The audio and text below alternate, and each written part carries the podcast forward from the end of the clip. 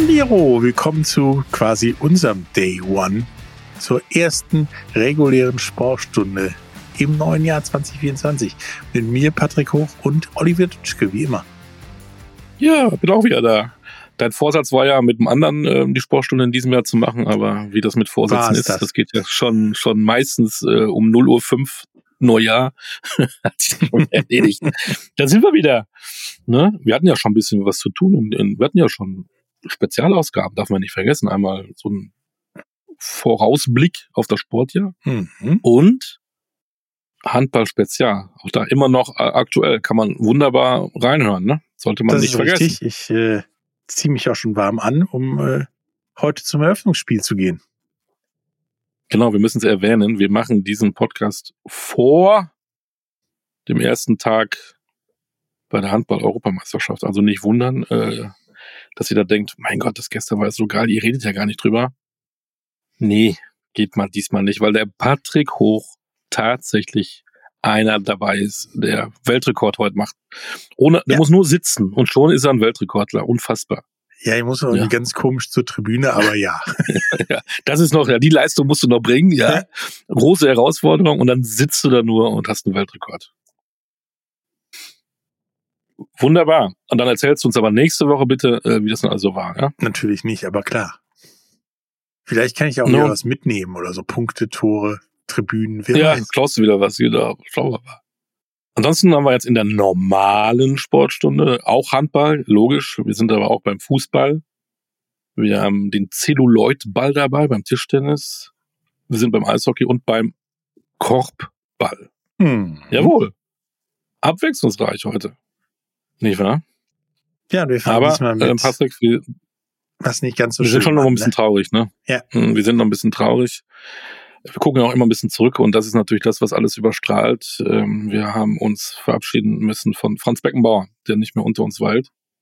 Und irgendwie, wir sind ja auch eine Generation, wir sind ja auch mit ihm ein bisschen groß geworden. Ne? Das war ja schon irgendwo ein Idol und dann tut es ein bisschen mehr weh. Man kann sich irgendwie gar nicht dran gewöhnen, dass der Kaiser nicht mehr unter uns ist. Schade. Ja, ich, spare spar mir auch Aber was kann man mitnehmen? Weihnachtsfeierwitze. Ab jetzt.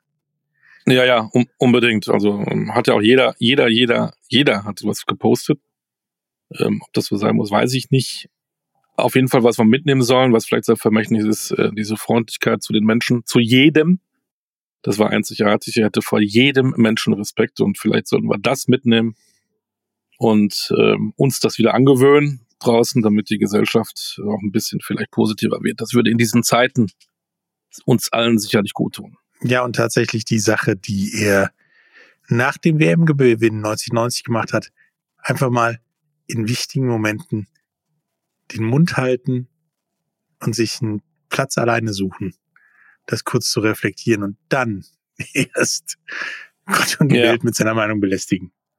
So sieht's aus. Also Franz, mach's gut. Wir denken an dich, auch hier in der Sportstunde. Nichtsdestotrotz, äh, sportlich war auch was los, ne?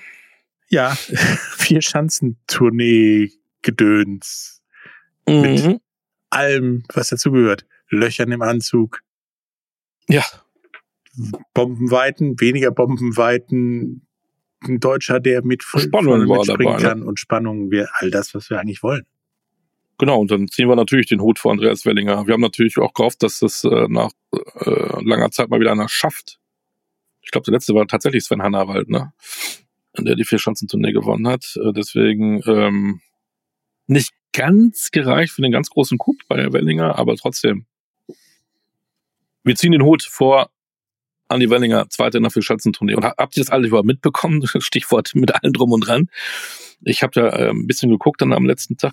Da ist der Kobayashi, der Sieger der Vier-Schanzentournee, hin und her gerannt, völlig aufgelöst. Hat seine Skier vergessen. Ja, wie gesagt, ich habe alles probiert, aber nee. Du warst wieder, ja. hast du nicht da versteckt, wo er die nicht vermutet hätte. Deswegen hat er so gefunden. Und das hat ihm so gar nichts ausgemacht und äh, springt da trotzdem runter und holt sich das Ding.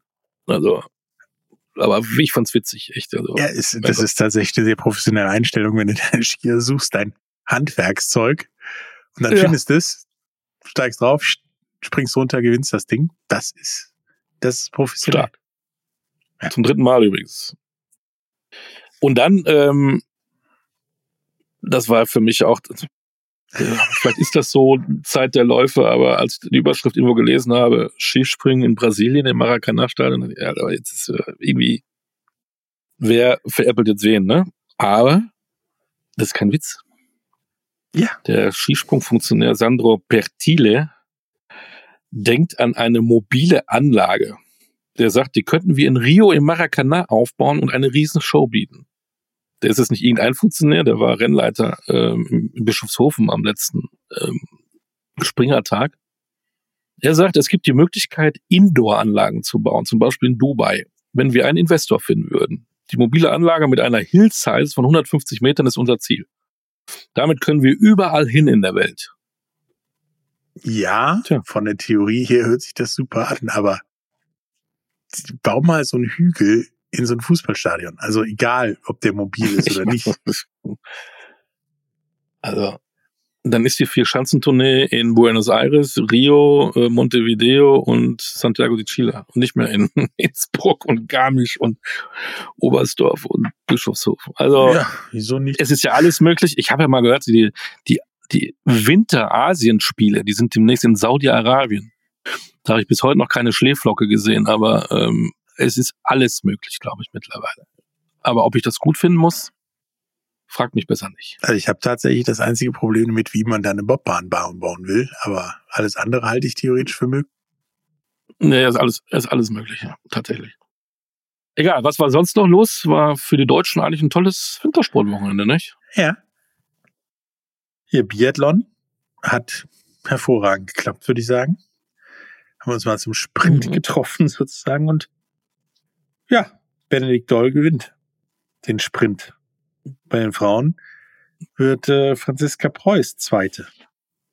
Auch richtig gut abgehakt, den Sprint im Biathlon. Ja. ja. Rodeln, Rodeln äh, das gleich wie immer. Rodeln ist eigentlich ist wie immer ist der Max Verstappen der des Rodel-Weltcups. Der Max, Max Langhahn, der genau. Max der Max aller Dinge, hätte ich fast gesagt, das ist das Maß aller Dinge im, im Rodel-Weltcup, gewinnt zum vierten Mal. Stark. Und hier, äh, Ski Alpin Slalom, wenn gefahren wird, äh, dann zumindest im Slalom. Lena Dürr, überragende Zweite. Finde ich gut. Ja, quasi mit Anlauf wird gefahren und dann klappt's auch. Ja. Genau. Und dann sind wir schon bei unserem Top der Woche. Eigentlich haben die anderen das auch alle verdient, aber Leute, der Skilanglauf lebt wieder in Deutschland. Das ist doch eine Meldung wert, oder? Was war ja. das für eine Sensation?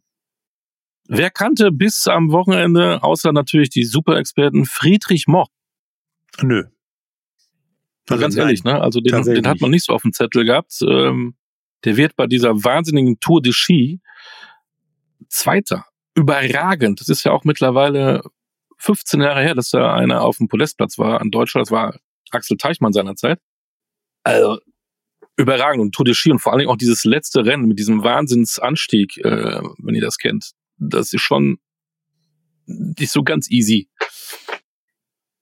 Und da freuen wir uns. Ja, also und, und auch die Damen. Ich meine, neunter Platz beim der Tour de Ski ist jetzt tatsächlich aller Ehren wert. Und äh, das hat Victoria, Victoria K. gemacht und äh, die war ja auch zwei Etappen lang auf dem Podest. Dann hat es halt am Ende nicht geklappt, aber immerhin. Immerhin. Podestplatz auch ähm, Katharina Hennig, ne? die war ja, glaube ich, Corona-krank und ist da doch wieder da äh, mitgefahren und war auch einmal, ich glaube, da in der vorletzten Etappe auf dem Podest. Also Skilanglauf in Deutschland lebt und ähm, es ist ja Winter. Vielleicht habt ihr Lust, am Wochenende mal so in den Loipe zu gehen und mal Langlauf zu machen. Aber Deswegen dennoch sind unsere Sportler der Woche jemand der anders. Keine Wintersportler. Eher Sommersportler. Ganzjahressportler. Könnte man auch sagen. Aber erstmal ja. ohne Scheiß, die, die spielen doch eigentlich das ganze Jahr lang, ne? Aber immer nur Die haben da, ein bisschen Pause über Weihnachten, glaube ich. Ist. Ja. Wir sind beim Tennis. Sag es. Tennis. Also auch das, ähm, man sagt immer so schnell historisch, aber ist ja irgendwie, ne? Historisch. Alex Zverev, Angie Kerber, Laura Siegemund. gewinnen den United Cup. Wir kennen ihn noch als Hopeman Cup. Ja, das ist immer zum so ein, ersten Mal ja, so ein Mannschafts im United Cup. Genau, so ein Mannschaftsturnier, äh, Einzelfrauen, Einzelmänner, Mixed. Und das haben die gewonnen. Und da haben wir eigentlich nicht mit gerechnet. Nö. Und deswegen ist das überragend und deswegen sind das unsere Sportler der Woche. Ja, und, und das äh, vor den Australian Open. Darüber reden wir nächste Woche mal ein bisschen mehr, was wir uns denn da erwarten können. Absolut. Tennis ist jetzt heute nicht dann das Thema. Ja, wir machen es ein bisschen kleiner. Ja, ja, aber ähm, wir stellen noch einen Tisch dazu. Genau. Und da sind wir beim Tischtennis. Und da warst du aktiv, mein lieber Freund. Ja, da habe ich mich mit dem Manager von Borussia Düsseldorf unterhalten, weil die haben den 77. Titel geholt, indem sie den deutschen Pokal geholt haben. Äh, und ihn auch mal gefragt, wohin mit den ganzen Titeln und wo die denn so gelagert werden. Hallo, ich habe mir Andreas Preuß von Borussia Düsseldorf geholt, denn die sind ja deutscher Pokalsieger geworden und haben damit ihren 77. Titel geholt. Hallo. Hallo. Also 77 Titel hört sich erstmal an, als wären 77, 77 Pokalsieger, aber das sind nur 28 Pokalsiege und 77 Titel insgesamt, richtig? Das ist richtig, ja, ja. Damit sind wir einer der erfolgreichsten Vereine in Deutschland und das, darauf sind wir stolz. Das äh, kann man mit der Nummer tatsächlich recht zurecht sein. Wie war es denn, dieses Final Four Turnier? Ich meine, 3-0 im Finale, 77. Titel, das hört sich ja alles nach, ja, sind wir mal vorbeigefahren, haben es gemacht an. Ja, ganz so ist es nicht. Es war erstmal rundherum eine tolle Veranstaltung. Es war ausverkauftes Haus, 5000 Zuschauer in Ulm. Äh, das war großartig. Wir haben im Halbfinale uns kräftig strecken müssen. Äh, äh, da waren wir oft im Hintertreffen. Wir haben es dann 3 zu 1 gewonnen gegen Grünwettersbach. Die waren wirklich sehr, sehr stark und da mussten wir an unsere Schmerzgrenze gehen. Da sind uns ein paar Sachen reingelaufen. Anton Kellberg war mal 6 zu 10 zurück in einem Satz. Timo Boll hatte im ersten Satz erhebliche Probleme gegen den früheren deutschen Meister Ricardo Walter. Ähm, den hat er dann ganz knapp gewonnen, glaube ich, mit, mit 18 zu 16 und dann bekam er ein bisschen mehr Sicherheit, so dass wir dann wirklich ein hartes Match hatten mit 3 zu 1. Im Finale waren wir überrascht über unsere Stärke und Saarbrücken war trotz ähm, des, des Sieges gegen Ochsenhausen äh, die ja dieses Jahr auch sehr, sehr stark aufgestellt sind, ähm, dann an dem Tag, glaube ich, nicht so gut. Also das war ein hochverdienter Sieg ähm, der geht auch in dieser Höhe in Ordnung, äh, so dass wir da am Ende es eigentlich im Halbfinale schwerer hatten. Ja, tatsächlich liest sich das so. Äh, Saarbrücken, ich meine, ist ja in Anführungsstrichen mit Tabellenführer in der Bundesliga und ewiger Rivale fast schon. Ähm, und das ging dann 3-0 aus, nachdem vorher sich in Anführungsstrichen mit 3 zu 1 eher einen abgebrochen hat, als eine sehr einfache Nummer. Wie schwer wiegt denn der äh, Pokaltitel, sage ich mal, bei den 77 Titeln? Oder ist die deutsche Meisterschaft lieber oder Champions League? Ah, lukrativ ist der Pokalwettbewerb allemal, weil wir auch eine, eine gute Prämie bekommen von der TTBL, von der Tischtennis-Bundesliga. Also finanziell ist er für uns attraktiv. Wir haben nicht viele Spiele äh, zu machen. Wir, wir starten als, als letztjähriger Finalist unter den letzten acht, haben wir so ein Viertelfinale gespielt und jetzt ein Final Four. Ähm, wir bekommen auch Prämien von einigen unserer Partner. Das heißt, finanziell ist es sehr lukrativ. Und für uns gibt es Sicherheit und Ruhe in einer komplizierten äh, Vor-Olympiasaison. Da mal einen Titel gewonnen zu haben, ist schon ein Fund. Das gibt der Mannschaft Ruhe und Selbstvertrauen. Also von daher wiegt das schon schwer und gut. Äh, ich will das gar nicht vergleichen. Beides ist gut. Im Grunde genommen ist es jetzt eine Standortbestimmung, ähm, aber wir werden uns wahrscheinlich mit Saarbrücken noch äh, in, in, in Bälde wiedersehen öfter beschäftigen sozusagen. Ähm, genau. Vor Olympiasaison kompliziert. Ähm, erklär uns doch mal, wa warum. Also ich weiß warum, aber äh, warum ist das so kompliziert dieses Mal für euch?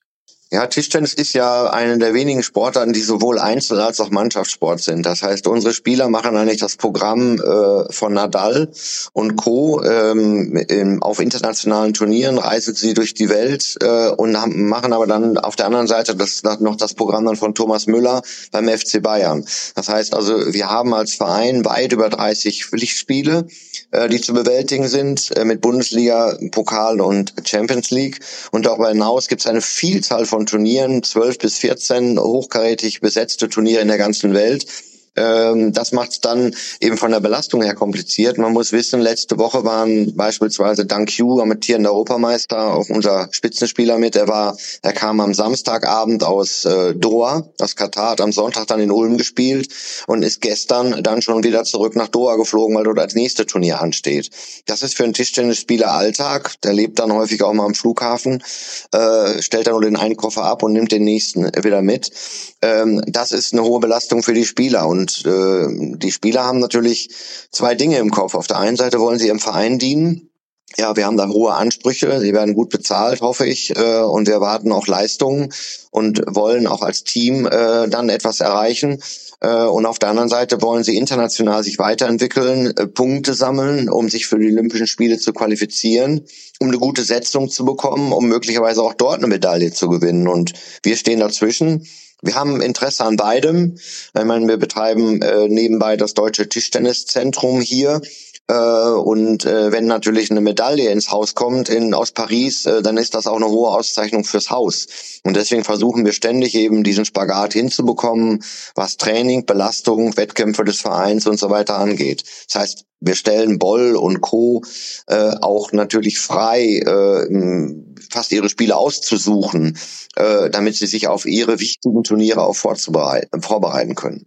Und das gelingt manchmal und manchmal gelingt es auch nicht, weil man einfach einen Spieler halb tot bekommt. Am Wochenende war es auch so. Und Dank Hughes Europameister verliert in seinem ersten Spiel gegen Grünwettersbach Haus und hoch, Haus hoch, ja, obwohl er drei, zwei Tage vorher zwei Chinesen durch den Tempel geblasen hat in, in Doha, äh, Top-Chinesen, äh, und kann dort eben nicht zu seiner Leistung zurückfinden, weil er wahrscheinlich müde, ein bisschen überspielt ist und so weiter. Das müssen wir mittragen. Dafür müssen wir eben eine starke Mannschaft haben. Also ist äh, dein Job als Manager von Borussia Düsseldorf tatsächlich auch das Managen des Tischtennislebens der Spieler sozusagen? Ja, unter anderem. Zusammen mit dem Trainer natürlich äh, zu sagen, ne, wann, wann spielt wer, wann können wir, wann, wann pausiert wer, äh, wie werden Reisen strukturiert, auch natürlich mit dem Weltverband hart zu verhandeln. Bisweilen äh, werden da Turniere reingelegt, die, die den Plan massiv stören, dann auch dort natürlich zu protestieren und Einfluss auszuüben, dass wir einen ausgewogenen Terminplan bekommen. Ja, das ist so ein bisschen so auch mein Job, ja. 77 Titel? Welche, was steht denn als Nummer 78 auf dem Tableau? Ja, wir sind qualifiziert fürs äh, Final Four in der Champions League. Das wird dieses Jahr in Saarbrücken sein, ähm, äh, Ostern. Ähm, dort sind qualifiziert eine Mannschaft aus Österreich, äh, ein österreichischer Meister, Saarbrücken äh, mit als Ausrichter und äh, eine sehr interessante Mannschaft aus Ulm, TTC Neu-Ulm, mit dem wir uns im letzten Jahr auch schon gebettelt haben, äh, mit Ovcharov, mit Vize-Weltmeister Moregard, mit Aruna. Aruna äh, top besetzt, äh, sind vielleicht leichter Favorit sogar für dieses äh, Final Four. Und dort gilt es eben darum, dann ja den nächsten Titel anzustreben, um vielleicht sogar das Triple zu schaffen. Also 79. Das wäre uns nicht unrecht. Ich habe dir das vorhin schon mal gefragt im Vorgespräch, aber bei 77 Titeln, wo stehen die alle? Also bei mir steht sowas in der Garage. Das, so eine Garage, glaube ich, gibt's nicht. Nee, das wird uns überfordern. In den Garagen stehen bei uns noch äh, Tischtennisplatten, die wir für Turniere benötigen, die wir ja ausrichten. Äh, das sind mehr, ja, eigentlich Titel im Herzen, äh, die wir aufbewahren. Da steht dann immer nur der Platzhalter. Äh, häufig ist es ja auch dann ein Pokal, beispielsweise den deutschen Pokal. Äh, der, den gibt es schon viele, viele Jahre. Den haben wir halt immer wieder gewonnen. Äh, und der kommt dann immer wieder zurück, äh, in Anführungsstrichen, nach Hause. Äh, sagen wir es mal so. Das ist dann der der gleiche Pokal. Also wir haben eine Vitrine mit einer Pokalsammlung, äh, die ist auch äh, gut eingeschlossen in einem bestimmten Raum, äh, aber da stehen nämlich 77 Pokale. Das kann man sich nicht so vorstellen. Es geht mehr darum, die Pokale zu gewinnen und der Sieger zu sein und Sieger im Herzen zu sein und das im Kopf zu haben als Bild. Ähm, und im Grunde genommen eigentlich täglich diesen Erfolg zu bestätigen, denn alte Sportler weiß halt nichts ist älter als der Erfolg von gestern. Ähm, es muss sich immer wieder neu verdient werden, ne? sonst wird man im Leben oder im Sportlerleben nichts erreichen. Ja, das sind äh, wundervolle letzte Worte für heute. Danke dir und natürlich äh, viel Erfolg bei Nummer 78 und einen herzlichen Glückwunsch nochmal nachträglich für den Titel. Dankeschön. Wir sind sehr stolz. Dankeschön. Ja, da hat er uns dann gesagt, dass er im Prinzip eine Strichliste führt, weil er keinen Platz mehr für Pokale hat. Ähm, Bei mir in der Garage liegt jetzt, liegen die Pokale in der Garage. Bei dir wahrscheinlich auch, oder? Ich habe gar keinen einzigen Pokal. was soll ich denn mal gewonnen haben? Weiß ich nicht. Ähm, ich habe deswegen nie irgendwie großartig was gemacht, weil ich nie Platz hatte für sowas. Deswegen dachte ich, okay, werd irgendwo 8., 10., 15. und dann hast du damit kein Problem. Aber Das ist richtig. äh, Stichwort Tischtennis. Schon mal vormerken, im Februar haben wir die Tischtennis-Team-WM in Busan und da sind die Deutschen ja sicherlich auch irgendwo Mitfavorit auf eine Medaille, würde ich mal sagen. das ist Yvonne? zumindest nicht ganz unmöglich. Doch es wird wohl diese Tischtennis-Team-WM nicht das größte Event äh, in diesem Jahr sein. Da gibt es dann noch andere Veranstaltungen. Ja, welche denn? Das sagt uns unser Faktenmann, unser Professor Markus Höfel in seinem Spot Flash. Heute im Sportsflash das Sportjahr 2024. Meine fünf Highlights. Die Handball-EM der Männer vom 10. bis 28.01. in Deutschland. 24 Mannschaften kämpfen in 65 Spielen an sechs Spielorten um den begehrten Titel. Die 84. Hahnenkammrennen in Kitzbühel mit den Abfahrten und Slalomrennen vom 19. bis 21.01. Mein sportliches, wirtschaftliches und gesellschaftliches Highlight. Der 58. Super Bowl, das Endspiel der NFL am 11.02. in Paradise, Nevada mit Ascher in der Halbzeitshow. Natürlich mit dabei auch die Fußball-EM in Deutschland vom 14.06. bis 14.07., wobei 24 Teams in 51 Spielen das Turnier bestreiten. Und die Olympischen Spiele vom 26.07. bis 11.08. in Paris mit 10.500 Sportlern aus 137 Nationen, die um die Medaillen kämpfen. Mein Fazit mit der Fußball-EM in Deutschland und Olympia in Paris sind zwei globale Sportgroß-Events zurück im Herzen Europas. Gerne in Zukunft mehr davon.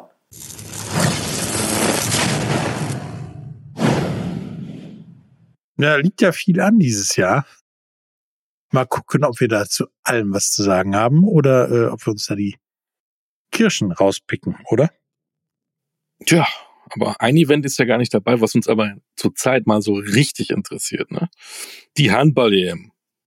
Endlich läuft die Europameisterschaft. Du bist ja dabei, wie gesagt. Wir sind ja jetzt früher, obwohl wir später ausstrahlen, also nicht verwirren lassen. Wir Hä? reden noch ausführlich dann nächst, nächste Woche. Was? Wie? Was? Hä? Und Patrick erzählt uns nächste Woche, wie cool das denn so ist, ähm, mit 52.999 anderen im Stadion zu sitzen und Handball zu schauen. Einer äh, ist leider nicht auf der Platte dabei bei den Deutschen. Das ist Paul Drucks von den Füchsen Berlin. Der hat ja ähm, zu einem ungünstigen Zeitpunkt seine Achillessehne gerissen.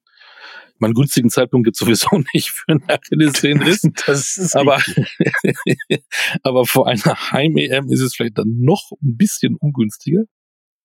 Äh, das Schöne ist ja, dass man dann ähm, das ausnutzen darf und dann mit solchen Menschen Interviews führen kann, weil sie vielleicht dann auch abgelenkt werden möchten. Das haben wir dann getan und das haben wir dann mit unserem Nachwuchsjournalisten Ben gemacht. Eigentlich, mag, ihr kennt ihn vielleicht schon, mit Julian zusammen. Aber Julian, wir sind ja in Hessen, hat noch Urlaub, ist unterwegs und hat keine Zeit, ist busy. Dann habe ich mich als Nachwuchsjournalist ein bisschen neben Ben gesetzt und so haben wir beiden mal Paul Drucks mit Fragen bombardiert. Paul Drucks, ein frohes neues Jahr wünschen wir dir. Vielen lieben Dank. Bist du gut reingekommen? Ähm, wunderbar, also ganz entspannt. Äh, hab ein paar Raketen gesehen, aber war, war dann auch relativ schnell im Bett. Hi, wie geht es dir nach deiner Verletzung? Du hattest einen Achillessehnenriss und du hattest jetzt dein erstes Spiel nach der Verletzung. Wie war das für dich? Genau, ja, ich habe ähm, sogar drei Spiele schon wieder gemacht ähm, in, in der letzten Woche vor Weihnachten.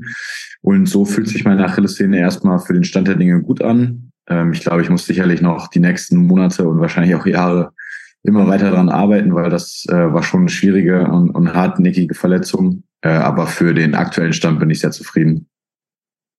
Jetzt könnte man ja meinen, wenn du da wieder spielst, könntest du doch eigentlich äh, beim EM-Kader dabei sein. Wie bitter ist das für dich, dass du nicht dabei sein darfst? Ja, es war ja für mich relativ früh nach der Verletzung schon klar, dass das eigentlich nichts wird ähm, mit der mit der Europameisterschaft, weil der die Zeit zwischen eventuell Wiedereinstieg und dann dem Turnier einfach viel zu kurz ist. Ähm, das würde ich körperlich nicht schaffen. Äh, von daher hat man sich, äh, hat man viel Zeit gehabt, sich damit abzufinden. Aber je näher das Turnier rückt, desto schwieriger muss man sagen, ist natürlich auch die Jungs da spielen zu sehen, auch wenn ich mich natürlich für jeden freue, weil ich mir ungefähr vorstellen kann, wie schön das ist, äh, vor so einem Heimpublikum dann alles machen zu können. Hast du Kontakt zur Mannschaft? Äh, ich habe jetzt mit Nils Lichtlein, weil er bei mir in der Mannschaft spielt, ähm, des Öfteren mal Kontakt gehabt. Äh, und zu dem einen oder anderen sicherlich auch mal über das Turnier. Ähm, werde mir auch ein, zwei Spiele angucken und vielleicht äh, die Jungs danach nochmal sprechen. Was glaubst du denn, kann das Team erreichen? Ja, ich glaube, ähm, mitentscheidend ist schon das Spiel gegen die Schweiz. Äh, das ist schon ein bisschen richtungsweisend, wo es hingehen kann. Also das sollte unbedingt gewinnen, äh, gewonnen werden. Und ähm, dann wartet, glaube ich, mit Frankreich erstmal in der, in der Vorrunde der Riesenbrocken. Ähm, und ich sag mal so, ich glaube, wenn man das Spiel gegen die Schweiz auf jeden Fall gewinnt, das zweite Spiel gewinnt, ähm, und selbst bei einer Niederlage gegen Frankreich, ähm, hat man noch alle Chancen in der Hauptrunde mit dem Rückenwind, den man sich erarbeitet hat, äh, da auch weit zu kommen und eventuell so ein Duodai-Spiel ums Halbfinale zu haben.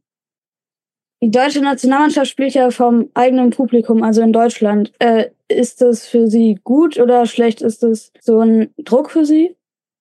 glaube schon, dass das ein bisschen Druck macht. Wir haben das Jahr 2019 auch erlebt, als wir hier in Deutschland gespielt haben. Zumindest bis zum ähm, Halbfinale haben wir alle Spiele in Deutschland gehabt. Da war es so, wir konnten halt relativ schnell auch eine Euphorie entfachen und das hat uns unheimlich getragen. Und ich glaube, dadurch haben wir auch Spiele gewonnen, die wir eventuell vielleicht ähm, in einem anderen Land nicht gewonnen hätten, beziehungsweise die dann vielleicht zugunsten des Gegners gelaufen wären. Ähm, deshalb glaube ich schon, kann das extrem beflügeln, aber gerade wenn ich an das Eröffnungsspiel denke und man weiß, dass da 50.000 Menschen im Stadion sind und ich glaube, das mediale Interesse auch so groß wie nie war, äh, ist schon klar, dass da auch ein bisschen Druck dahinter ist. Und wer sind deine Favoriten bei der Europameisterschaft? Also neben der Heimmannschaft, die glaube ich immer, immer einfach vielleicht nicht der Favorit ist, aber auf jeden Fall in den Favoritenkreis gehört, weil dieser Heimvorteil einfach unheimlich viel bewirken kann äh, zählt für mich auf jeden Fall Dänemark, Frankreich, Spanien dazu. Das sind für mich so die absoluten Top-Favoriten. Und ich glaube, dahinter ist ein sehr, sehr spannendes, offenes Rennen um die, um die nächsten Plätze. Wärst du bei der EM dabei? Wer wäre denn dein Zimmerkollege? Wäre ich dabei, normalerweise wäre wär Fabi Wiedemann mein Zimmerkollege. Der hat sich aber nach mir auch verletzt. Ähm, der hat sich solidarisch gezeigt. Und sonst, äh, das letzte Mal war ich dann mit äh, Fabian Köster auf dem Zimmer. Äh, das hat auch gut gepasst. Fabian Köster, der, ist, der, der spielt bei der Heute Show, Julian Köster. So heißt er. Ja, ja. Was passiert eigentlich so im Zimmer die ganze Zeit? Geht man sich dann nicht irgendwann auf den Zeiger? Ja, das ist, so ein Turnier kann schon lang werden, das stimmt. Man braucht schon ein bisschen Beschäftigung, aber ähm, in der Regel, man ist ja nicht 24 Stunden auf dem Zimmer und auch nicht die ganze Zeit zusammen. Man geht dann vielleicht mal spazieren. Äh, Gerade jetzt, dadurch, dass die Jungs ja auch ähm, dann hier zum Beispiel in Berlin sind, man kann ja auch mal ein bisschen rausgehen und äh, man sieht auch was. Das ist in anderen Welt- oder Europameisterschaft manchmal ein bisschen anders. Ähm, das glaube ich, ganz gut. Äh, sicherlich jetzt ein Vorteil ist auch, dass die Familien dabei sind äh, oder viele Familien sicherlich und man sich auch mal äh, an spielfreien Tagen äh, treffen kann und mal einen Kaffee trinken gehen kann, sodass der Lagerkoller hoffentlich erst spät einsetzen wird. Letztes Jahr haben ja die Basketballer das ein bisschen gezeigt, was man erreichen kann. Ähm, ist dann sowas auch ein bisschen Vorbild? Nimmt man das vielleicht mit? Das war auch eine Mannschaft, äh, die sicherlich Potenzial hatte, unter die ersten vier zu kommen, äh, von, den, von den Namen, die dabei waren. Ähm, aber da hat, glaube ich, keiner damit gerechnet, dass dieser ganz große Wurf drin ist. Und da hat jeder gesagt, spätestens im Halbfinale, äh, wenn nicht sogar dann im Finale, äh, muss Schluss sein. Aber wenn man auch die Dokumentation gesehen hat und äh, da so ein bisschen drin ist, dann, glaube ich, hat man gesehen, was so Team Spirit und so ein guter Einstieg in ein Turnier und dann auch so eine Euphorie, die man die man ähm, dann von Deutschland mitbekommen hat, äh, auf, aufgenommen hat, äh, was das bewirken kann. Von daher, ähm, dass man da als vermeintlich nicht der Top-Favorit reingeht, aber durch so eine Lockerheit, vielleicht auch die gute Mischung aus jungen und alten Spielern, ähm, da sich in so einen Flow spielen kann, sollte auf jeden Fall das Vorbild sein. Schaust du dir auch Spiele vor Ort an? Du hast es ja schon angesprochen. Ja, genau. Also ich werde ähm, auf jeden Fall das Eröffnungsspiel gucken und äh, ein Spiel hier in Berlin gegen, gegen Frankreich. Ähm, und zu den restlichen Spielen wird es wahrscheinlich eher, eher schwierig, dann dabei zu sein. Wie kann man sich das vorstellen? Paul Drucks auf dem Sofa mit Chips und alkoholfreiem Bier, wenn er dann zuguckt. Rennt da rum wie ein Tiger, wie ein Puma. Äh, wie guckst du dann diese Spiele? Äh, ich bin eigentlich, muss ich sagen, recht entspannt beim Gucken. Also ich glaube, da ist äh, jeder, der mit mir guckt, meistens nervöser. Liegt vielleicht daran, weil man ja auch weiß, wie so ein Spiel dann in, in, zum Schluss auch laufen kann. Äh, aber klar, wenn dann, wenn wenn es dann um die wichtigen Spiele geht und um die wichtigen Minuten, dann äh, dann sitzt man hier auch aufrecht und guckt dann halt äh, beim Spiel zu. Du hast es angesprochen, Düsseldorf, über 50.000 Zuschauer. Äh, das muss ja auch ein Wahnsinnsgefühl sein, wenn du dann da reinläufst. Ja, ich glaube, also ich kann das nur sagen, in, in, in der Köln Arena haben wir gespielt, oder jetzt Langzess Arena, ähm, vor knapp 20.000 und äh, wenn man da reinläuft und man sieht schon zum Aufwärmen so viel Deutschland fahren und äh, hört die, die, die Stimmung der Fans, ähm, das war unglaublich. Das hat so viel bewirkt schon mal im Aufwärmen. Man war so voller Adrenalin und hat an nichts anderes denken können. Ähm, und dann, wenn man sich vorstellt, dass das noch mehr als doppelt so viel ist, das, das muss schon unglaublich sein. Äh, hoffentlich wird die Stimmung im Stadion nicht, sag ich mal, äh, geht die nicht ein bisschen unter, weil in der Halle ist das, glaube ich, nochmal eine andere Akustik. Äh, aber man kennt es ja aus Fußballstadien, das kann schon auch einfach richtig gut sein. Bob Hanning hat ja äh, mal gesagt, er kann sich gut Paul Dux als seinen Nachfolger vorstellen. Hast du da schon Gedanken an sowas, was nach der Karriere angeht? Hm, ich hatte die auch schon vor der Verletzung, weil ähm, mir schon bewusst ist, dass das, dass das äh, nur so lange geht, solange der Körper auch mitmacht. Ähm, aber zu dem Thema habe ich mir natürlich Gedanken gemacht, mache ich mir Gedanken. Ähm, aber ich bin aktuell erstmal dabei, wieder zu spielen und äh, will auch noch ein paar Jahre spielen. Und mir macht es noch zu viel Spaß, als jetzt schon zu sagen, ich höre zu dem und dem Datum auf. Und da fällt mir noch eine Frage ein, die willst du bestimmt auch wissen, Ben. Ähm, du spielst jetzt keinen Handball äh, für die Nationalmannschaft. Die HBL hat Pause. Was machst du denn jetzt eigentlich? Was ich mache, ich bin gerade eben tatsächlich vom Training gekommen. Ähm, also ich bin seit gestern wieder im Training. Äh, und wir haben jetzt äh, den ganzen Januar Vorbereitung, äh, die Spieler, die da sind. Ähm, das geht eigentlich nahtlos so weiter, nur dass wir jetzt gerade nicht spielen. Ähm, wer ist dein Vorbild? Also ähm, im, im Normalen glaube ich auf jeden Fall mein Papa, ähm, definitiv. Ähm, das wahrscheinlich bei, bei, bei vielen Söhnen so. Ähm, äh, und im Sportlichen sind's, äh, ist es handballerisch, war es immer Ivano Balic, weil er für mich äh, einfach so locker leicht Handball gespielt hat. Und das war immer, es hat einfach immer Spaß gemacht zuzuschauen. Und generell im Sport würde ich sagen, ähm, ich gucke viel, viel US-Sport, äh, bin da sehr interessiert und äh, war immer ein großer Verehrer von Dirk Nowitzki, weil ich einfach finde, dass er eine unglaubliche Karriere hingelegt hat, aber auch vor allem so Werte, die ich auch vertrete, denen immer treu geblieben ist und nicht dem ganz großen Geld immer nur nachgesehen hat, sondern äh, die sportlichen Erfolge, auch wenn er in seiner Karriere sicherlich genug Geld verdient hat, äh, sei ihm auch gegönnt, aber äh, da den sportlichen Erfolg immer an oberste Stelle gestellt hat. Haben wir es? Ja. Paul, alles Gute, danke für deine Zeit und ähm, ich darf mir sehr gerne. Vor allen Dingen gesund, ne? Mach ich, mach ich, hat mich gefreut. Wenn du der Geschäftsführer bist bei den Füchsen, hören wir uns wieder. Das ist ein Deal, so machen wir das. Tschüss. Also macht's gut, ihr Lieben. Ne? Paul, mach's gut, danke dir. Tschüss. Tja, ähm, er guckt sich das also alles auch ein bisschen an und vielleicht hört er ja auch, unsere Spezialausgabe, da will ich nochmal darauf hinweisen, Handball mit unter anderem Interviews mit Timo Kastening, der tatsächlich spielt, mit DHB-Vorstand Sport Axel Kromer und auch Kalcha Candela hatten wir dabei. Also wer jetzt Lust hat, sich noch ein bisschen mehr mit Handball zu beschäftigen, unbedingt unsere Spezialausgabe Sportstunde Handball anhören. Lohnt sich bestimmt. Auf ja. jeden Fall lohnt sich das. genau. So. Jetzt haben wir sehr viel über Ge Tops gesprochen. Es gibt Tja. ja auch einen Flop der Woche. Und den hätte Eis. ich tatsächlich vor, vor Weihnachten nicht gedacht. So richtig. Oder ja. du? Na, ich schon gar nicht. Wenn man zurzeit das Wort Krise definieren möchte, im Sport wohlgemerkt, dann braucht man eigentlich nur sagen, Eishockey, Löwen Frankfurt. Oh ja. Sie haben ja tatsächlich jetzt zehnmal hintereinander verloren, in 14 Spielen 13 Pleiten äh, geht es eigentlich irgendwie schlechter in einer Liga? In Nein, einer also tatsächlich in der ersten Liga? Kann mich gar nicht dran erinnern, ob das irgendwo Wahnsinn. Und dann wird man natürlich ein bisschen nervös, ein bisschen chaotisch, Panik kommt, dann muss der Trainer weg, dann wird der Sportdirektor Trainer, dann muss der Torwart weg, dann holen sie einen neuen, dann holen sie einen neuen Verteidiger, also alles äh, wie Chaos gepaart mit Panik. Ob das dann das richtige Rezept ist, wird sich zeigen. Und da ja. fällt mir dieser berühmte Spruch ein. Ich, weiß, ich meine, es wäre der Fußballer äh, Jürgen Wegmann gewesen. Ich meine, er wäre es gewesen. Hast du Scheiße am Fuß? Dann hast du Scheiße am Fuß. Also mehr kann man, glaube ich, im Moment. Oder wie Volker äh, mal sagte, entweder hast du einen Lauf oder du hast keinen Lauf. dann ist das kein Lauf. Aber wenn du einen Lauf hast und der läuft, dann läuft's halt. Umgekehrt. Ja, da läuft's äh, in die falsche Richtung gerade. Ja. Wir verfolgen das mal, aber schon bitter. Also, boah. Apropos Dann- Eishockey. War da nicht was? Ja, die einen knallen Silvester Raketen in den Himmel und die anderen spielen Eishockey. Das Hartgummi ins Netz quasi. Ja, es gab eine äh, U20, also eine Junioren-WM äh, in Schweden, wo die Deutschen auch aktiv waren und also sensationell das erste Spiel gewonnen haben gegen Finnland. Da habe ich gedacht, wow, holla die Waldfee.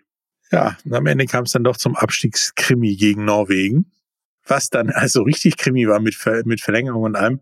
Äh, dazu habe ich mich mit Tobias Abstreiter, dem Bundestrainer der U20, unterhalten und wieso wir Vize-Weltmeister sind bei den Ü20 sozusagen und bei der U20 es äh, ja gefühlt in jährlichen Rhythmus ein bisschen enger wird. Hallo, ich habe hier Tobias Abstreiter mir geholt, Trainer der U20 im deutschen Eishockey.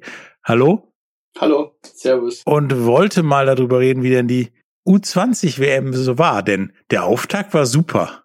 Da habe ich mich voll gefreut bei dem Sieg über Finnland. Danach war es, sag ich mal, Fan das gleiche Leiden wie jedes Jahr. Wie war es denn für dich? Ähm, ja, äh, wie Sie schon gesagt haben, also der Auftakt war natürlich sehr gut mit, mit einem Sieg gegen Finnland. Ähm, Im zweiten Spiel gegen Schweden waren wir lange dabei. Ähm, ich glaube, Ende des zweiten Drittels ist dann erstes 2-0 für die Schweden gefallen. Wir waren aber irgendwo auch, äh, haben wir die eine oder andere gute Chance, Chance ge gehabt und liegen gelassen zum, zum Unentschieden. Ja, und am Ende würde ich sagen, haben die Schweden vielleicht ein bisschen mehr ja, Energie noch gehabt in ihren Tanks, äh, weil sie auch am Tag zuvor frei hatten und haben dann das Spiel gewonnen. Ähm, in, in dem, Im dritten Spiel war es dann gegen Lettland eigentlich in der Gruppenphase unser schlechtestes Spiel. Da hab, haben wir uns viel vorgenommen. Da ging es ums Viertelfinale, um den Einzug ins Viertelfinale. Ähm, das konnten wir leider nicht realisieren. Ähm, ja, weil wir, wie gesagt, ganz einfach nicht unsere Leistung an diesem Tag gebracht haben und die Letten es mehr wollten. Im vierten Spiel dann gegen Kanada am nächsten Tag waren wir, ich glaube, bis zur ja, 49. Minute war es 3-3, also es war ziemlich eng.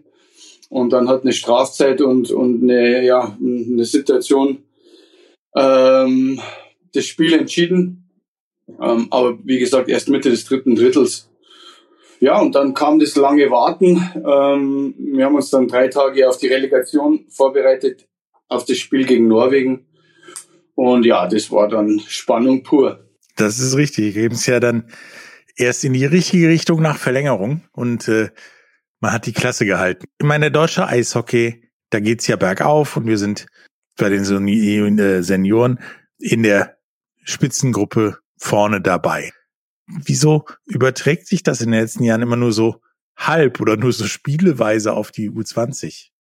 Ja, zum einen, also denke ich, ist es schon immer mal wichtig, wenn man, wenn man das Ganze realistisch betrachtet und auch, ja, wenn man, wenn man sich äh, irgendwo auch ein, ein gewisses Bild von, von, von U20 Eishockey macht und da muss man, wie gesagt, schon ein bisschen tiefer eintauchen und ähm, das sind ganz einfach die Top-Nationen, die im Nachwuchs ne, vielleicht ein bisschen mehr machen, die ein bisschen mehr Eiszeiten den, den Spielern äh, geben in den Profiligen.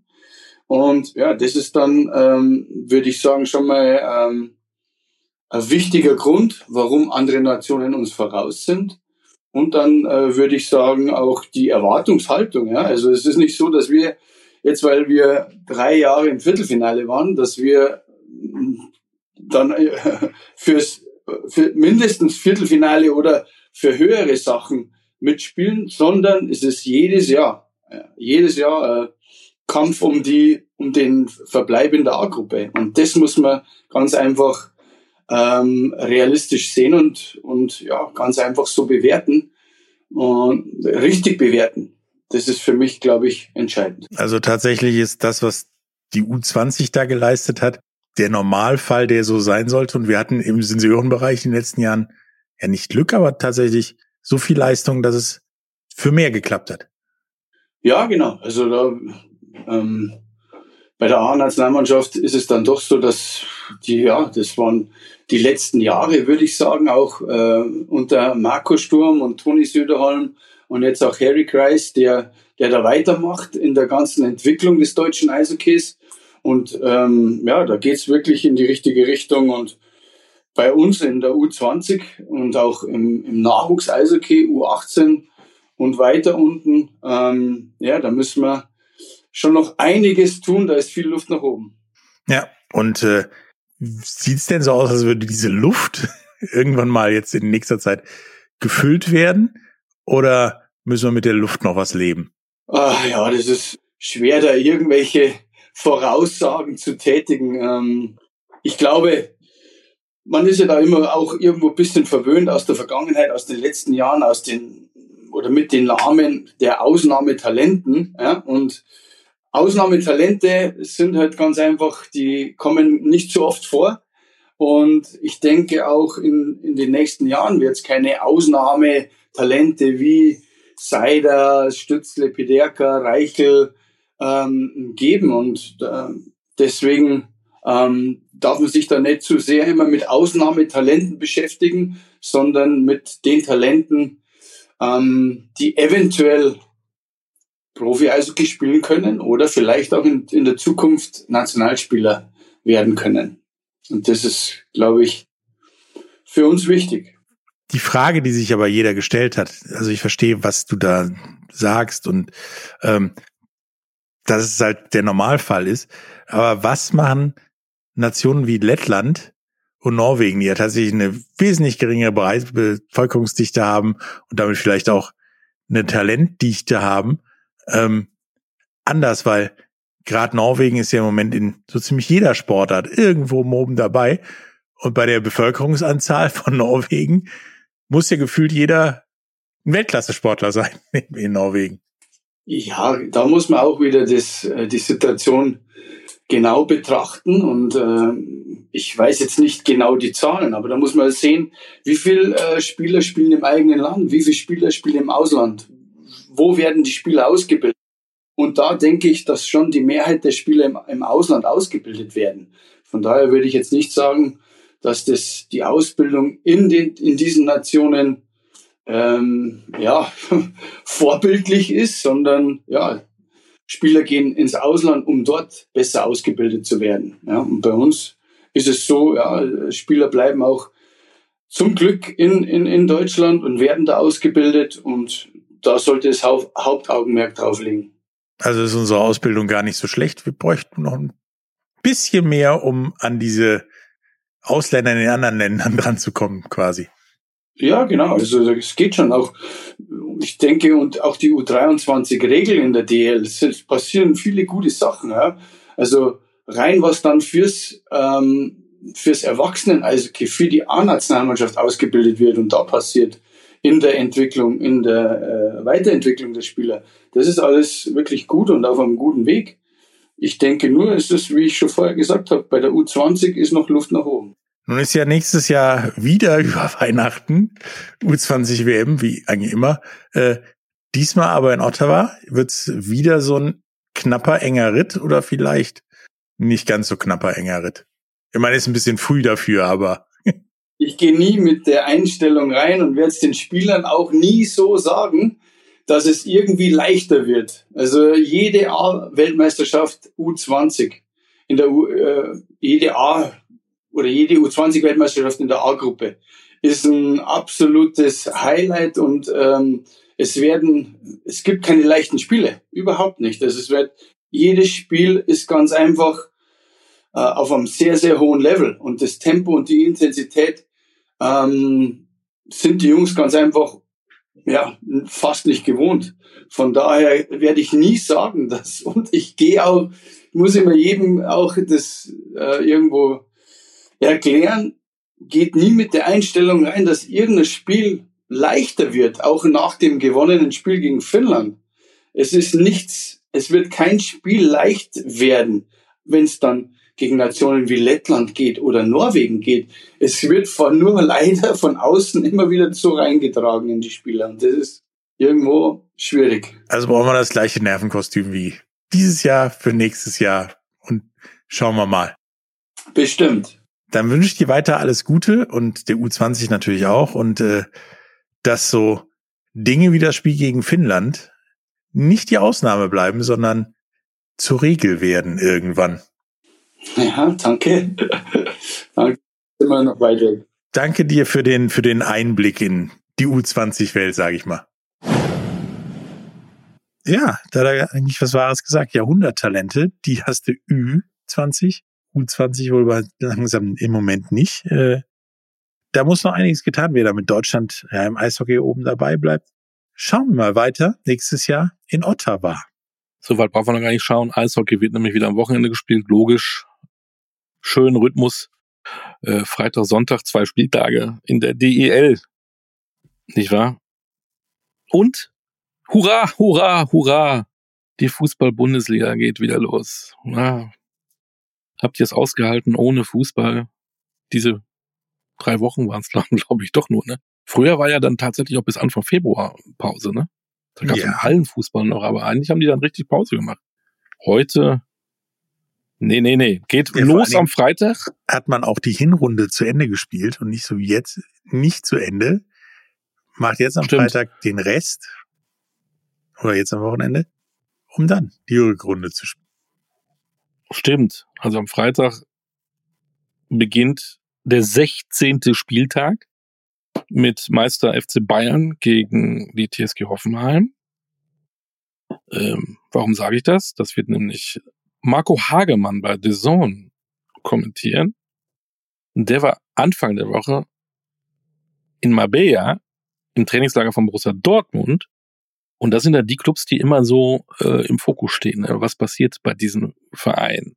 da passt es doch wunderbar, äh, dass ich mir mal den Marco gekrallt habe und dass wir mal über die beiden Clubs aus München und aus Dortmund vor dem Restart der Bundesliga gesprochen haben. Marco Hagemann am Freitag äh, beginnt ja nicht die Rückrunde, sondern irgendwie ein Restart der Bundesliga, Spieltag 17. Du wirst sogar in München sein, äh, wenn die gegen Hoffenheim spielen. Wie groß ist deine Vorfreude auf das, was jetzt passieren wird im ersten Halbjahr 2024? Also die Vorfreude auf den Freitag, äh, wenn ich die Bayern kommentieren darf, gegen Hoffenheim, die hält sich noch in Grenzen, weil ich weiß, dass es verdammt kalt wird äh, am Freitag. äh, mit Wintereinbruch und minus acht Grad oder minus neun Grad, die vorhergesagt sind. Äh, das Spiel findet ja erst um halb neun statt, von dem äh, müsste ich mir, glaube ich, schon die langen Unterhosen wahrscheinlich parat legen. Ähm, da hält sich die Vorfreude echt in Grenzen, ähm, weil ich gerade noch, ähm, während wir das ja jetzt hier aufnehmen, das dürfen wir ja durchaus sagen, äh, in Südspanien weile, im Trainingslager von Borussia Dortmund, ähm, hier mal ein bisschen vorbeigeguckt habe. Deswegen wird, wird diese Vorfreude etwas getrübt äh, auf den Restart. Ansonsten ähm, ist die Vorfreude schon da, weil diese Hinrunde äh, in vielerlei Hinsicht schon verrückt war und, und vielleicht auch nicht so vorherzusehen war. Also wenn ich gerade über Bayer Leverkusen spreche, ne, dass die so stark spielen, vielleicht den, ja nicht nur vielleicht, sondern sie spielen den schönsten Fußball, dazu noch erfolgreich, ähm, national, international. Dann hast du den VfB Stuttgart, der, ich sag mal, vor zwei Stunden noch in der Relegation gespielt hat und plötzlich wiedergeboren ist ähm, als eine Champions League Mannschaft. Äh, völlig verrückt dann hast du natürlich den Abstiegskampf, da ist ja fast noch die halbe Liga involviert, so, so viel Abstand ist ja gar nicht.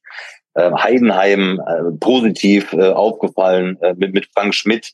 Also es gibt ja, es gibt ja wirklich so viele, so viele Themen, äh, die hochinteressant sind, die, die verrückt sind, die, die spannend sind. Und deswegen ist die Vorfreude auf den Restart ähm, echt da und das im EM-Jahr. Also ich freue mich. Bis auf minus neun Grad. das kann ich verstehen. Wir können jetzt nicht alle 18 Bundesligisten durchgehen, aber wenn du schon bei Bayern München bist, kannst du dich eigentlich doch erst am äh, Freitagmorgen richtig vorbereiten, weil man ja gar nicht weiß, was bei Bayern München überhaupt noch ähm, passiert auf dem Transfermarkt. Naja, also äh, so eine, so eine Wintertransferfenster ist ja auch nicht easy. Äh, die abgebenden Vereine, ähm, also die potenziellen möglichen abgebenden Vereine der Spieler, die der FC Bayern möglicherweise haben möchte, es werden ja dann doch sehr viele Namen durchs Dorf gejagt, ne? Also sowohl schon im Sommer als auch jetzt im Winter. ähm, wer da alles äh, hätte schon kommen sollen. Die wissen natürlich auch, äh, also die Bayern wollen den möglicherweise, wen auch jetzt immer. Also ich bin da so einer, der, der jetzt nicht äh, bei jedem Gerücht mit dabei ist ne? und jeden Namen dann ähm, auch noch nennt und äh, bewertet, sondern ich, ich kümmere mich dann darum, wenn es fix ist. Aber das ist natürlich ein Gambling, ne, des, auch des abgebenden Vereins und des Beraters möglicherweise, der auch dahinter steckt.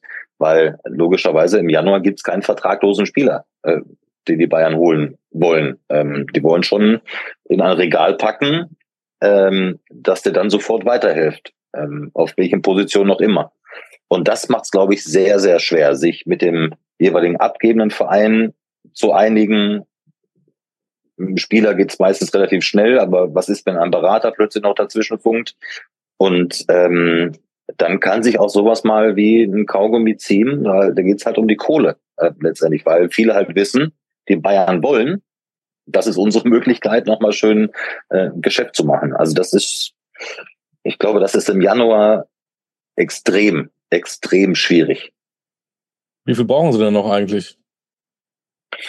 Naja, also äh, defensiv auf jeden Fall. Also das muss man ganz klar sagen. Und ähm, sie bräuchten sowieso äh, defensiv äh, noch so ein, zwei. Ähm, egal ob jetzt die äh, Masrauis äh, da sind ähm, oder äh, die Kims da sind, ähm, die jetzt natürlich bei irgendwelchen Cups im Moment spielen. Äh, also Asien Cup, Afrika Cup, sie brauchten eigentlich generell noch da in der Breite etwas, weil das ist schon sehr dünn. Da darf halt nicht mhm. viel passieren, du hast es ja gesagt. Matthäus Licht, ne, verletzt. Ähm, dann war es schon auf Kante genäht. Ähm, dann hat Goretzka schon mal Innenverteidigung gespielt. Jetzt hat Josua Kimmich im, im Testspiel gegen Basel Rechtsverteidiger gespielt. Also das ist natürlich schon sehr auf Kante genäht. Deswegen ähm, auf jeden Fall einer, der sowohl Innenverteidigung, Außenverteidigung spielen ähm, kann, wäre gut. Thomas Tuchel möchte ja seinen defensiven Mittelfeldspieler natürlich noch haben. Auch das täte den Bayern gut. Also da ähm, sehe ich schon noch so ein, zwei Baustellen, die die Bayern schließen sollten und auch wollen, glaube ich. Du hast so schön eben gesagt, dass du in Südspanien bist und mal kurz mal guckst, was so beim BVB los ist. Das ist ja auch, ähm, früher hieß es immer FC Hollywood beim FC Bayern. Wie nennt man das denn? FC, ja, was gibt's denn noch? Keine Ahnung. Disney, Disney World, da wünscht man sich äh, Sancho wieder zurück als erste Personalie. Ähm, da gibt's die einen, die sagen, geiler Move, die anderen sagen, da kann ich nur den ganzen Tag mit dem Kopf schütteln. Wie siehst du das? Ja, also ich sag mal, finanziell äh, sehr risikoarm. Ähm, wenn du, wenn der, wenn der größte Teil von Manchester United getragen wird, so hört man ja. Ähm, und Jaden äh, Sancho äh, hat ja eine sehr gute Zeit gehabt bei Borussia Dortmund und stößt natürlich da den Konkurrenzkampf. Ich, ich glaube, also das, ich sehe jetzt nichts Negatives daran. Ähm, auch wenn äh, nicht jetzt jede Rückholaktion bei Borussia Dortmund funktioniert hat in den vergangenen Jahren, aber einige haben schon funktioniert ähm, es spricht ja nichts dagegen, äh, weil der Spieler ja auch zur Europameisterschaft möchte. Der möchte ja auch wieder ne, in, in Form kommen und möchte sich präsentieren und zeigen. Und ähm, ich glaube schon, dass, was ich so gehört habe, dass Jaden Sancho auch Lust hat auf Borussia Dortmund. Ähm, deswegen, äh, weil eben kaum Risiko vorhanden ist, ähm, finanziell nicht. Äh, sportlich musst du dann musst du abwarten. Da, da braucht natürlich auch eine gewisse Anlaufzeit wieder, weil äh, neuer Trainer, neues Trainerteam, neue Mannschaftskollegen. Also das Umfeld kennt er alles. Ähm, aber von dem, von Jane Sancho sollte man jetzt auch keine Wunderdinge dann erwarten, äh, weil es gibt ja eben auch Konkurrenz äh, auf seiner Position. Also ich halte das für, für eine absolut logische, äh, logische Transfergeschichte, wenn sie denn dann auch ähm, zum Vollzug kommt. Also ich sehe dann jetzt nichts Grundlegendes Negatives. Was sicherlich mal so ein Training begutachten dürfen. Was machen denn die Herren Scharchen und Bender so? Und was macht vor allen Dingen ein Herr Terzic? Es ist schon sehr, es ist schon sehr spannend, das zu beobachten, äh, muss man sagen, weil Edin, äh, Edin Terzic hat ja quasi alles an sich gerissen, ne? Ähm, und, und ist ja auch ein akribischer und macht sich auch viele Gedanken und, und ich glaube, das ist jetzt auch etwas Neues für ihn als Cheftrainer, sich so ein bisschen auch mal, er ist immer noch sehr, sehr aktiv und, und hält Ansprachen und holt die Spieler zusammen, äh, unterbricht auch mal Trainingseinheiten. Äh, aber vielleicht auch mal einen Schritt dann zurückzugehen, wie viele Trainer es ja auch machen in ihrer Cheftrainerposition, um so in die beobachtende Rolle reinzuschlüpfen. Das ist sehr spannend, das zu beobachten. und Nuri Shahin ist so derjenige gegenüber Sven Bender, die natürlich eine sofort eine Akzeptanz haben in der Mannschaft. Es gibt ja noch so ne, zwei, drei, die mit denen zusammen gespielt haben. Äh, Marco Reus ähm, oder Mats Hummels beispielsweise.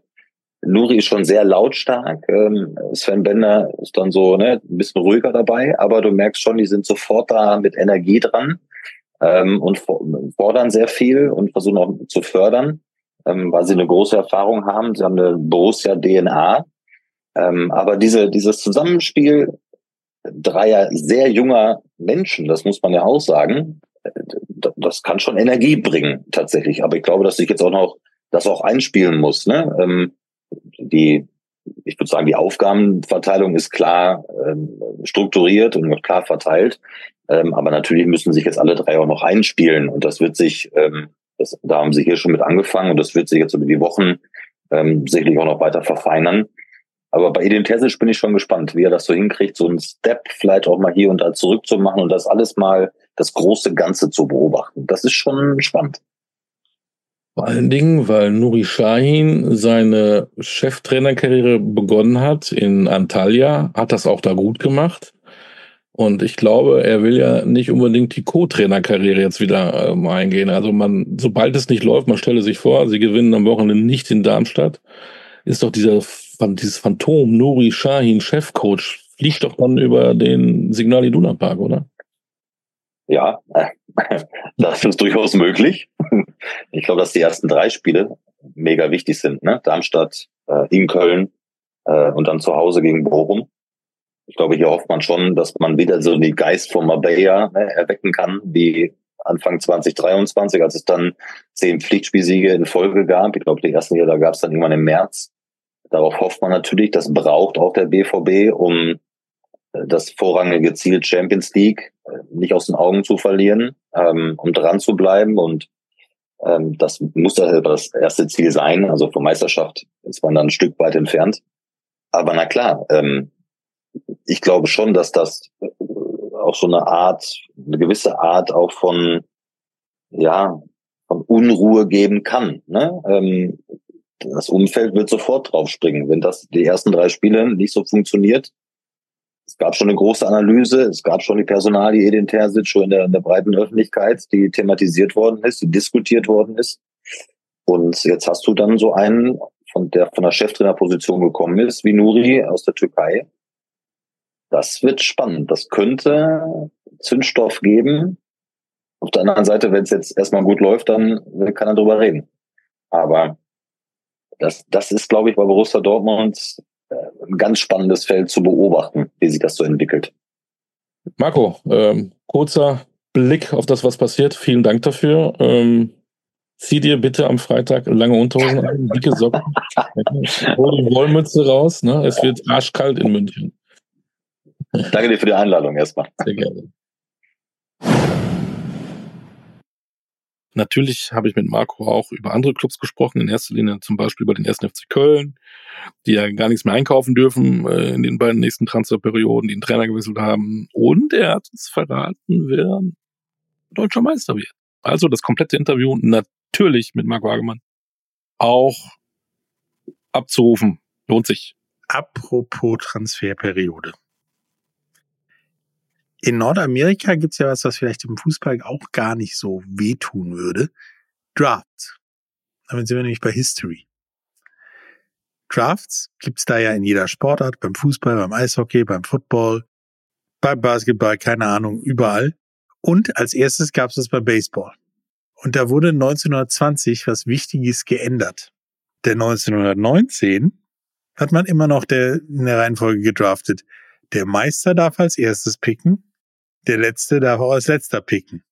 Da hat man gedacht, das ist ein bisschen sinnlos, dann da was zu machen. Also drehen wir den Draft mal um und ja, lassen umgekehrt picken.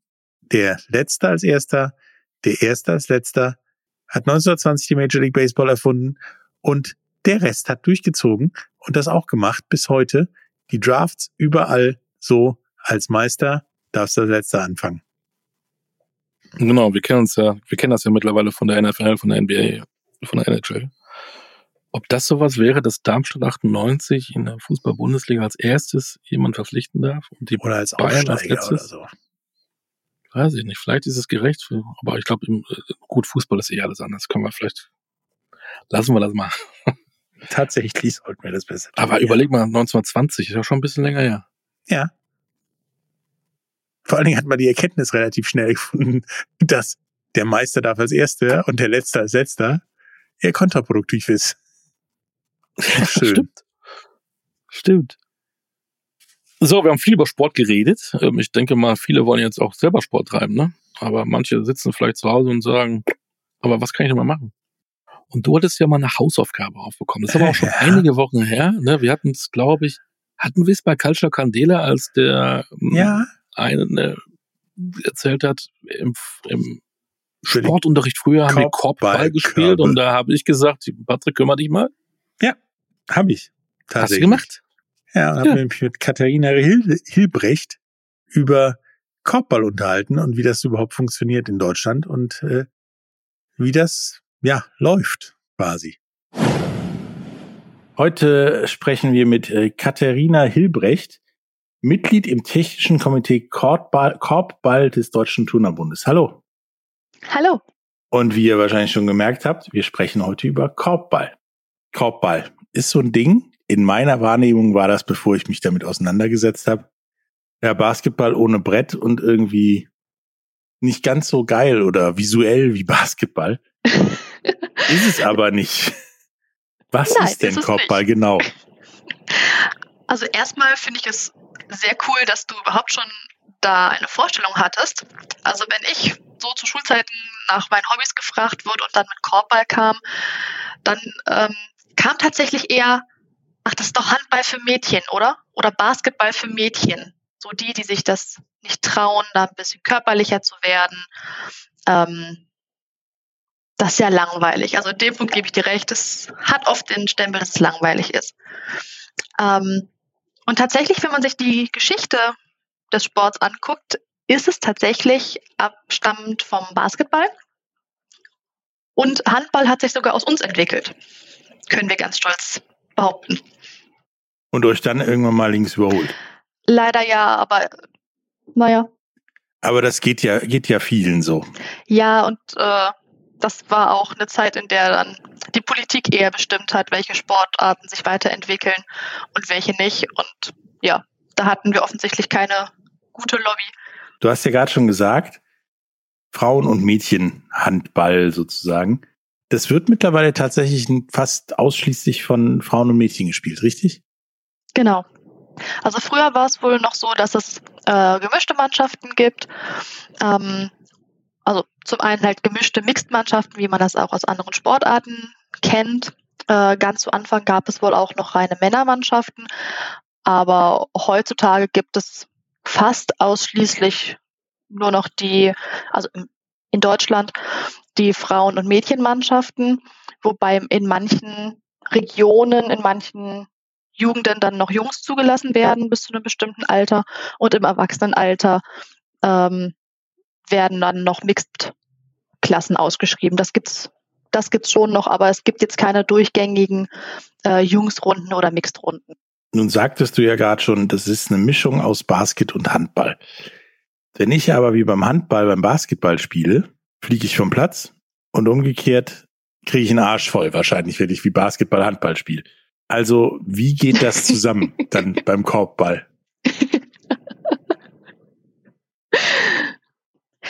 Wir treffen uns tatsächlich äh, relativ in der Mitte. Also dieses Abstandsgebot, was es ja, glaube ich, beim Basketball gibt, das haben wir nicht. Ähm, allerdings, wenn ich mir manche Handballspiele angucke, so brutal, wenn ich das mal so sagen darf, sind wir definitiv auch nicht.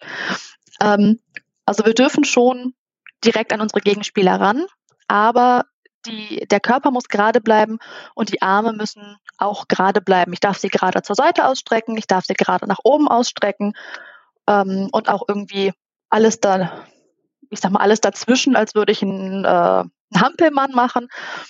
Aber ich darf mich nicht mit den Armen über meinen Gegenspieler drüber beugen und äh, darf meinen Gegenspieler auch nicht umarmen. Also dieses Klammern, was man dann oft beim Handball am Kreis sieht, da fliegt man bei uns dann auch vom Platz. Bei euch gibt's ja dann auch äh, sowas wie einen Torwart, ne? Also den, den, den, wie heißt das, Korbwerthüterin. Genau, die Korbhüterin, die ist aber im Gegensatz zum Handball nicht dauerhaft äh, im Korbkreis, sondern spielt auch die Angriffe in der Regel mit. Das ist einfach eine Zusatzfunktion in der Abwehr. Im Prinzip so vorstellen, das ist ein Feld und dann gibt's an beiden Enden einen Kreis, in dem der Korb steht und nicht ja ein Korb wie beim Basketball, der an der Wand ist mit einem Brett, sondern einfach, was ist das? Eine Stange mit einem Korb drauf, oder?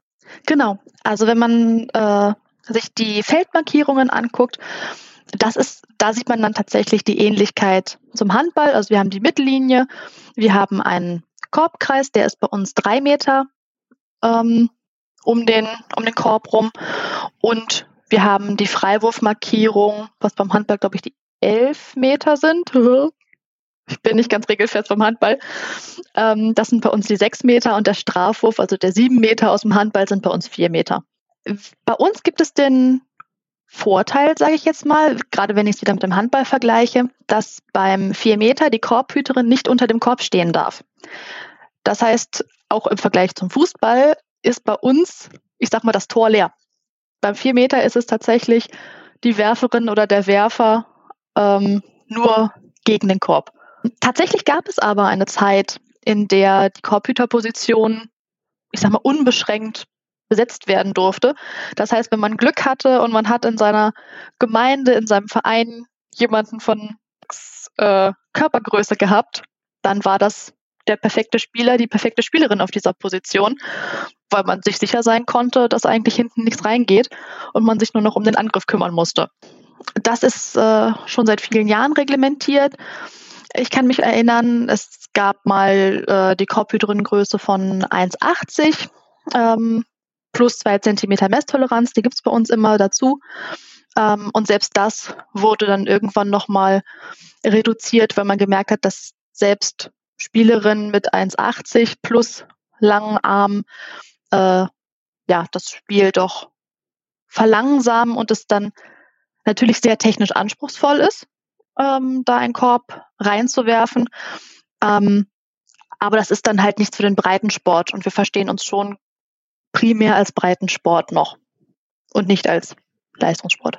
Wie, wie habe ich mir denn so ein Spiel vorzustellen? Weil das ist ja, wie du gesagt hast, eine Mischung aus Basketball und Handball. Es gibt Korbhüterinnen, ziemlich dynamisch. Wie läuft denn so ein Spiel ab? Mhm. Also eine große Regel, ähm, ein großer Regelunterschied, den wir auch zum Handball und zum Basketball haben, ist, dass wir nicht dribbeln dürfen. Das heißt, diese, ich sag mal, Alleingänge, die man äh, in diesen Sportarten sieht, wo dann einer prellend nach vorne läuft, die gibt es bei uns nicht. Ähm, unser Regelwerk sieht vor, dass man drei Schritte machen darf, dann einmal prellen darf und dann wieder drei Schritte machen darf. Und spätestens dann muss abgespielt werden. Das heißt, dieser Teamgedanke steht da deutlich mehr im Fokus. Und wenn man nicht gerade den Platz hat, um sich den Ball vorzulegen, also den Ball nach vorne zu werfen, ihn einmal aufkommen zu lassen und dann irgendwann wieder aufzufangen, dann ist man gezwungen mit seinen Mitspielerinnen und äh, oder einer Mixed-Variante mit den Mix, äh, mit den Mitspielern ja zusammenzuspielen.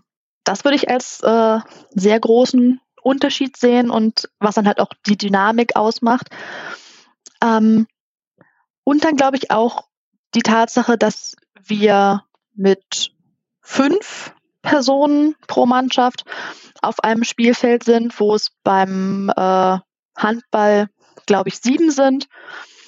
Das heißt, da ist auch wieder, wieder eine ganz andere Bewegungsdynamik drin.